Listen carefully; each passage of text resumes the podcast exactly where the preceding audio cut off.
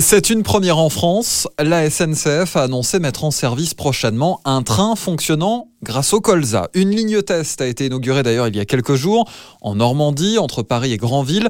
Un train en France n'avait jamais fonctionné grâce à cette huile végétale. C'est donc une belle innovation. D'après le groupe ferroviaire, les trains roulant au colza permettent quand même de réduire de 60% les émissions de gaz à effet de serre.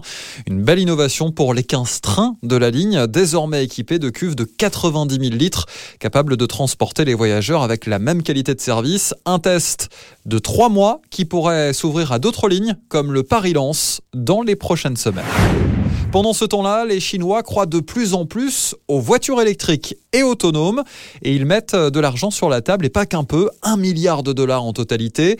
C'est le groupe Huawei qui est à l'origine de cette annonce, mais la marque explique bien qu'elle ne compte pas produire directement des voitures sous sa marque, mais surtout développer des technologies, puis les commercialiser à des constructeurs automobiles.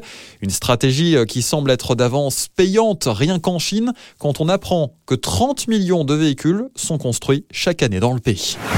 Enfin, je voulais terminer avec cette belle innovation inventée par des chercheurs américains, un robot animal entièrement autonome capable de guider physiquement des humains. Une technologie euh, qui pourrait servir dans l'avenir à aider des personnes aveugles. Cet animal du futur sera capable de guider les personnes sur tout type de terrain, dans des ruelles étroites, tout en évitant bien sûr les obstacles, fonctionnant euh, grâce à une technologie GPS très développée.